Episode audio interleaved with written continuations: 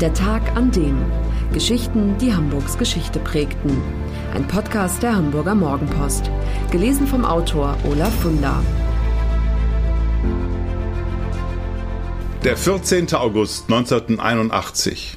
Der Tag, an dem auf Hamburgs Dom sieben Menschen sterben.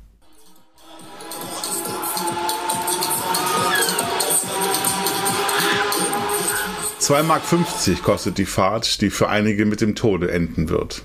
Lichter blinken, aus den Lautsprechern trällert Musik. And the lights all went out in Massachusetts, singen die Bee Gees. In den Gondeln sitzen gut gelaunte Menschen, Paare, die sich küssen, Leute, die lachen, die kreischen und schreien, zunächst vor Begeisterung, dann nur noch vor Schmerz. Skylab, das Looping-Flugkarussell, steigt höher und höher, dann kracht Metall auf Metall. Es ist die Nacht vom 13. auf den 14. August 1981. Der Hamburger Dom erlebt sein schlimmstes Unglück. Sieben Tote, 16 Verletzte. 40 Jahre sind seither vergangen. Vincenzo Maniscalco ist heute Nachtwächter von St. Pauli. Er führt Touristen über den Kiez, ist dafür bekannt, immer einen Witz in petto zu haben. Maniscalco ist Komiker durch und durch, aber wenn er von dieser Nacht erzählt, dann wird er ernst. Sehr ernst ich habe gedacht, mein Leben ist zu Ende. Ich habe gedacht, so, ah, gut, wenigstens habe ich äh, Schulden und nicht noch Guthaben. Und äh, ja, es waren ganz merkwürdige Gedanken. Also, aber ich habe wirklich gedacht, in dem Augenblick, mein Leben ist zu Ende. Also das war's jetzt. Und Sie wollten irgendwo eigentlich noch hinreisen, ne? Ja, ich wollte noch nach Australien. Ich wollte eigentlich, äh, also ich hatte, hatte wirklich noch Wünsche, Träume und ich habe gedacht, das wird jetzt nicht mehr gehen. Das habe ich wirklich gedacht dann in dem Augenblick. Weil, wie gesagt, für mich, ich dachte, es war eine Bombe. Ne? Also, und dann knallt es immer noch weiter und du kommst nicht raus. Du bist ja wie gefangen da drin. Und äh, ja, das waren die Schreie auch. Das war, das, äh, ich habe äh, im Nachhinein habe ich dann gedacht, jetzt verstehe ich die, mit diese Menschen. Man hört ja immer, wenn Menschen im Krieg waren und haben dieses Elend und Tote und erschossen und Todesschreie und, und, und dass die so eine posttraumatische Belastungsstörung haben danach habe ich das verstanden. Vorher war das für mich immer, ja, wieso? Ist ein Soldat, der schießt und der sieht aber, wieso belastet uns so viele? Und ja, das ist eben, das ist nicht natürlich. Und deswegen ist das auch so belastend, denke ich. Der Mann, der verantwortlich ist für das Unglück, auch wenn er das bis heute nicht so richtig wahrhaben will, heißt Norbert Witte.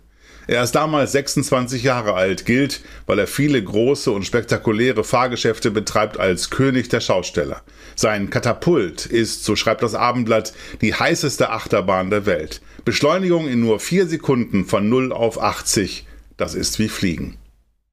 Am Abend des 13. August 1981 hat Witte allerdings ein Problem. Das Getriebe ist kaputt. Und damit beginnt sie, die Verkettung unglücklicher Umstände, die zur Katastrophe führen wird.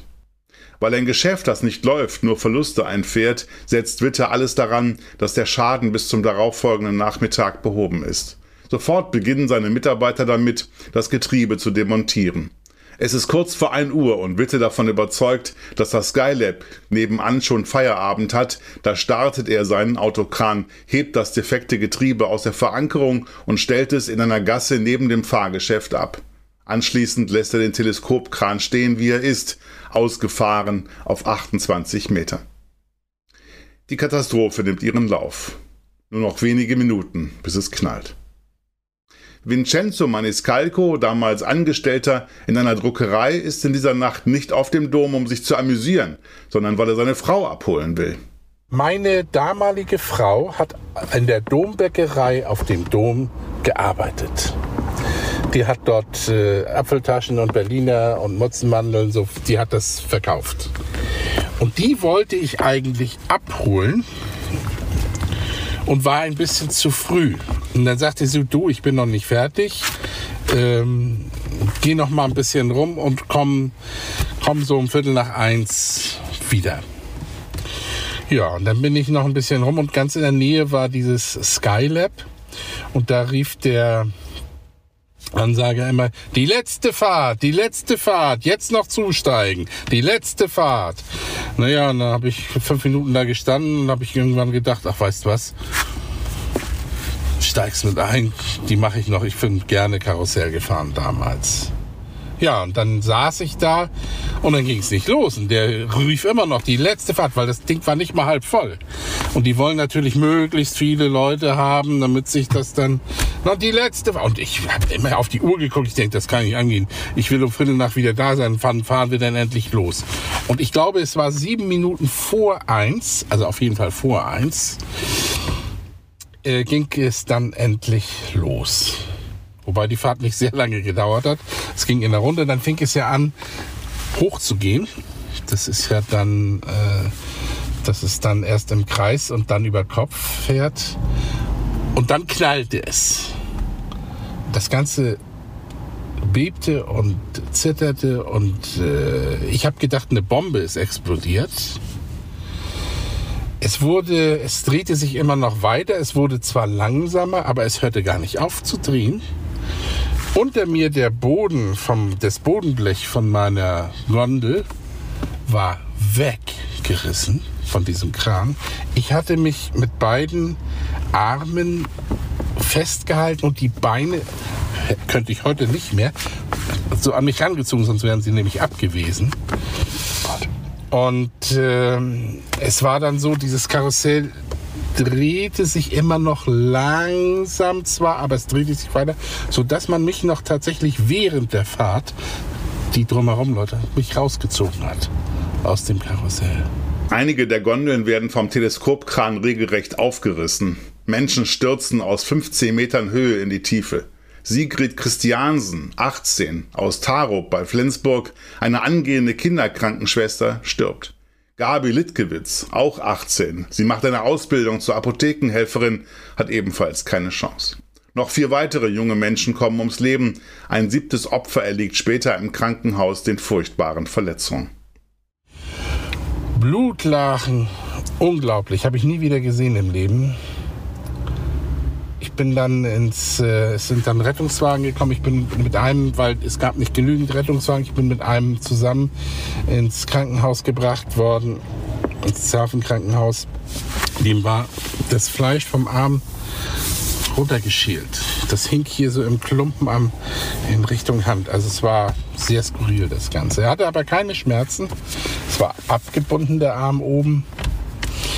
Ja, ich hatte Prellung, ich hatte Kratzer, ich hatte aber keine schweren Verletzungen. Ich war einer der Glücklichen, die weniger starke Verletzungen hatte. Allerdings habe ich jahrelang Albträume gehabt. Als vor Gericht geklärt werden soll, wer Schuld trägt an dem Unglück, ist Maniscalco ein wichtiger Zeuge. Von entscheidender Bedeutung ist der genaue Zeitpunkt, wann das Skylab seine letzte Fahrt begonnen hat. Vor 1 Uhr, oder danach. Die Regel auf dem Dom besagt damals, dass ein Fahrgeschäft bis Mitternacht geöffnet haben muss und bis 1 Uhr geöffnet haben kann. Hat also die letzte Fahrt des Skylab vor 1 stattgefunden, ist dem Betreiber eigentlich kein Vorwurf zu machen. Der Einzige, der die Uhrzeit ganz genau kennt, weil er ja noch auf die Uhr gesehen hat, als es gerade losging, ist Vincenzo Maniscalco. Und vielleicht interessant ist auch noch, es kam ja dann zu einer Gerichtsverhandlung. Und die war auch sehr skurril für mich. Meine erste Gerichtsverhandlung überhaupt. Ich war ja nur als Zeuge geladen. Und ähm, da war ein Rechtsanwalt von dem Herrn Witte, der hieß Bossi. Der hatte auch schon, war schon eine Legende, das wusste ich damals aber nicht. Und der hat wirklich versucht, mich dann auch ja, vor Gericht, da hat er mich dann befragt, wie es denn war und hin und her. Und dann sagt er, ja, ich habe jetzt noch eine Frage. Da war neben Ihnen, hat, bevor Sie eingestiegen sind, hat so ein großer äh, Mann gestanden. Rote Haare, roter Bart, fast zwei Meter groß. Erinnern Sie sich an den? Und ich überlegte und denke, scheiße, was, Wieso? Ich kann mich an so einen gar nicht erinnern. Und ich, nein, ich kann mich. Den müssen Sie gesehen haben, sagt der Herr Bossi. Das, das, das der war unübersehbar. Der hat neben ihm gestanden. Der ist fast zwei Meter ein Hühne. Und ein roter Bart und rote Haare ist ja nun wirklich nicht so oft. Den müssen Sie gesehen haben. Und ich sagte, äh, also ich dachte, dass ich eigentlich ein gutes Gedächtnis habe, aber Den habe ich nicht gesehen. Fragte dann der Richter, was, was, äh, was ist denn das für ein, für ein, für ein ich kann, ich habe hier auch in den Unterlagen nichts von dem, wer ist denn das? Nein, nein, sagt er, ich wollte nur die Glaubwürdigkeit des Zeugen überprüfen. Weil ich war nämlich der Einzige, der hundertprozentig ganz sicher sagen konnte, dass die Fahrt vor 1 Uhr losging. Denn das war entscheidend. Denn wenn sie nach 1 Uhr losgegangen wäre, dann hätte der Betreiber vom Skylab auch Schuld bekommen, mit Schuld zumindest. Denn der, der Herr Witte, dem gehörte ja dieses Katapult, der hatte ja schon vor 1 Uhr seinen Kran in Position gebracht. Dadurch ist es ja passiert. Witte wird schließlich wegen fahrlässiger Tötung und fahrlässiger Körperverletzung verurteilt. Ein Jahr auf Bewährung. Das klingt milde angesichts von sieben Todesopfern, aber für Witte bedeutet es einen tiefen Fall. Sein Ruf als Rummelkönig ist ruiniert. Er bekommt sogar Morddrohungen. Da die Versicherung nicht zahlt, haftet er mit seinem Privatvermögen und ist jetzt auch noch pleite, verliert seine Geschäftsfähigkeit. Um an Geld zu kommen, verkauft Witte das Katapult. Weil ihm kein Jahrmarkt mehr einen Standplatz geben will, verlässt er das Land und tingelt jahrelang mit seinen übrigen Fahrgeschäften durch Italien und Jugoslawien. Kurz nach Mauerfall siedelt er sich in Berlin an, wo sich die von seiner Frau vertretene Firma Spreepark GmbH um die Übernahme des einzigen Freizeitparks der DDR bewirbt. Witte will daraus eine Vergnügungsstätte machen, die sogar das Phantasialand bei Köln in den Schatten stellt. Er träumt davon, wieder Schaustellerkönig zu sein, geachtet und respektiert. Doch es ist, als wenn alles, was Witte anfängt, zum Scheitern verurteilt ist. Der Freizeitpark läuft nicht. Ende 2001 wird Insolvenz angemeldet. Im Jahr darauf titeln Berliner Zeitungen Flucht. Dreist hat Witte seine Fahrgeschäfte in einer Nacht- und Nebelaktion abbauen, in Container packen und nach Peru verschiffen lassen. Witte ist auf und davon.